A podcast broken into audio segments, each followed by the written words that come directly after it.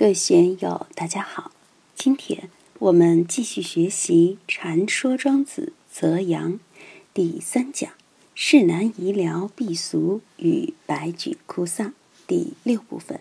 让我们一起来听听冯学成先生的解读。接下来说的这些是批评衰乱时期的极端的知识方法。当领导、当老板的要知道其中的厉害。很多人想学。不过学了也不会搞，这是与下层民众无缘的。民众只能当鱼肉，因为操刀俎的永远是上面。逆为物而愚不食，大为难而罪不敢，众为任而伐不胜，远其徒而诛不至。逆是隐，显是明。逆为物就是把很多东西隐藏起来，也就是玩策略。毛主席说过：“政策和策略是党的生命，各级领导同志务必充分注意，万万不可粗心大意。政策要明，要光明透明；政策要隐，要隐藏隐蔽。如果立的法规没有透明的政策，而仅有弄人的策略，而愚不实，让民众都看不懂，而且是违背社会规律、违背民众本性的，大家都傻乎乎的不留意。”就会前仆后继的去犯错误了。现在开车的在公路上稍不留意，就会收到罚单。上次我们到云门寺去，在清远的一段公路遭了好多罚单。知情的就说：“别管他，那个监控器有理无理全给你拍下来，根本不管你是否超速。看见是奔驰、宝马、皇冠这类好车，那就罚单开启；如果开的是烂车、破车，根本不会料理你。”如果你傻乎乎的去交钱，那就上当了。那本来就是乱搞的，你不料理也不会来追究你的。我们看现在地方上有多少部门，政出多门，乱七八糟，你都不知道是怎么回事，一下就撞上了，揪住你还不知道自己犯了什么条例。这个就是逆为物而愚不实。我们这些老百姓怎么知道他们暗地里搞的什么名堂？有的部门处处给你设机关，处处给你弄麻烦。嘉靖皇帝经常玩这些花招，像严嵩那样老衲能识的人不多，下面的人有几个能识得破？识不破的话，只能傻乎乎的落在他那个网上，被一网打尽。所以庄子的东西不好读，把它讲开了，大家就知道其中的厉害了。大为难而罪不敢。素问你能扛多少斤？一百斤行不行？不行。但是偏要你扛一千斤，完不成的话就自动辞职吧。有的老板就会这样，他看不起你，想要炒你的鱿鱼，但又不直接做，只是把任务给你下的很大，在原有的基础上翻倍乃至数倍。你敢不敢接招？不敢，那你就下课吧。这就叫大为难而罪不敢，这是手段，也是领导玩的权术。众为任而法不慎。你当官，今年的 GDP 必须在去年的基础上翻几倍，完不成就罚你，甚至撤职，因为你不胜任嘛。汉武帝多次北伐匈奴，西通西域，不仅把文景之治积累的家当都耗光了，还弄得社会凋敝，民生艰难。但为了完成他的宏图大业，用酷吏买官爵，对各州县也下达了相应的经济指标。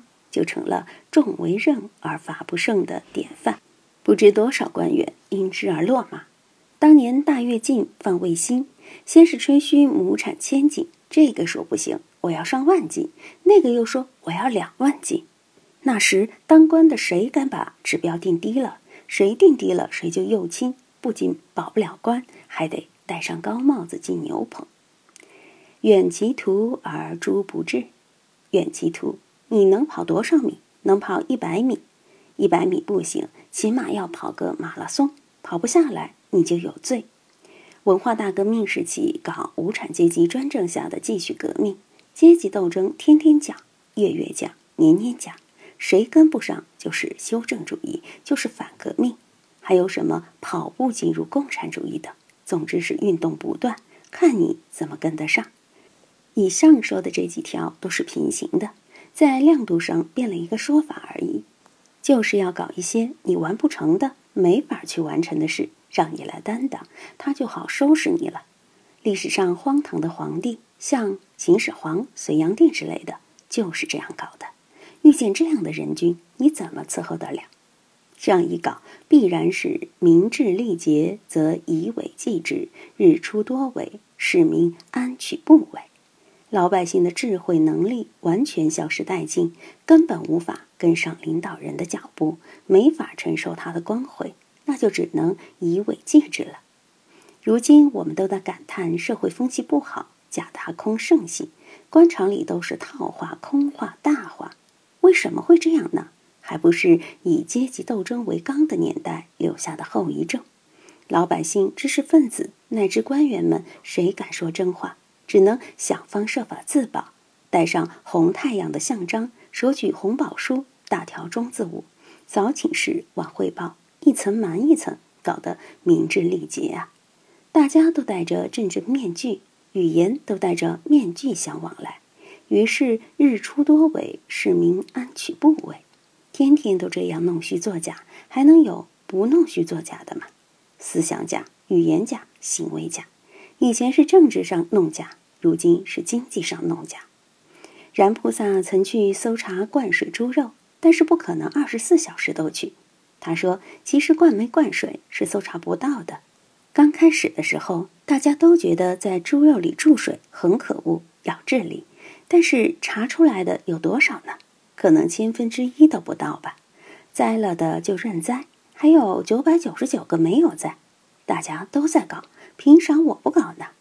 我的老挑一辈子与猪肉打交道，我就问他：你是卖放心肉的，你进的肉到底有没有注水的呢？”他说：“怎么没有？就看谁的良心好一点，注水少一点而已。现在市场上要找没有注水的，是找不到的。现在市面上卖的肉几乎都要注水，好一点的用自来水，没良心的就用河沟里的脏水。这么多年了，大家都这样搞，不这样利润上不去。现在汽车超重冲关卡的也很多，怪谁呢？只能怪收费不合理。”如今中国的大小公路都要收费，大家只有超重，否则没有办法。安取不伪，怎么能不虚伪？再说环境问题，本来各级政府都有环境监察部门，但起作用了吗？没起什么作用。一个企业申报必须有环保部门监测把关才行，但领导要 GDP，你敢不放行吗？哪怕是污染大户也要放行，大不了罚点款了事。如今污染这么严重，还不是层层日出多伪，市民安取不伪？都失去了基本的道德观念，不知羞耻为何物了。你看，早在两千多年前，庄子就把这类众生相刻画得如此清晰。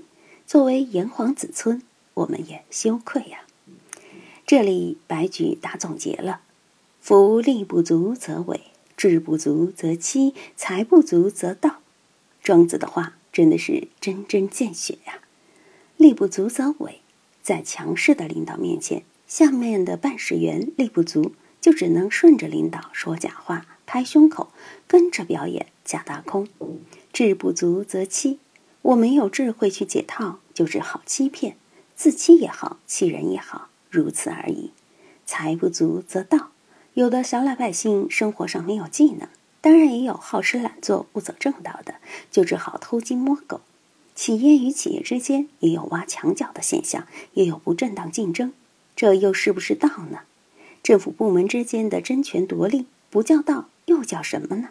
部门与部门之间为了利益，什么纠纷都会出来，都是在伪欺道上行啊。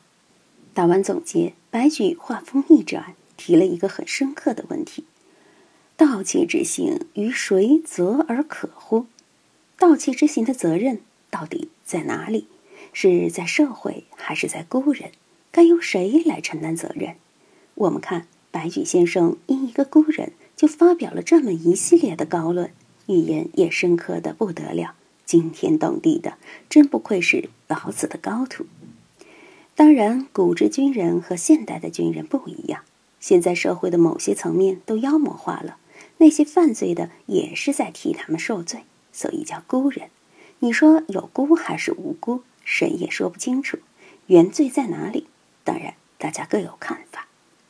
庄子真的是天才，而且是天才的心理学家、行为学家、政治学家。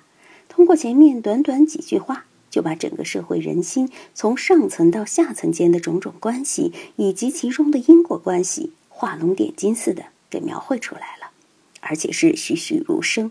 经历了社会风波，在大风大浪中过来的人，看到庄子的这些语言，一定会目瞪口呆吧。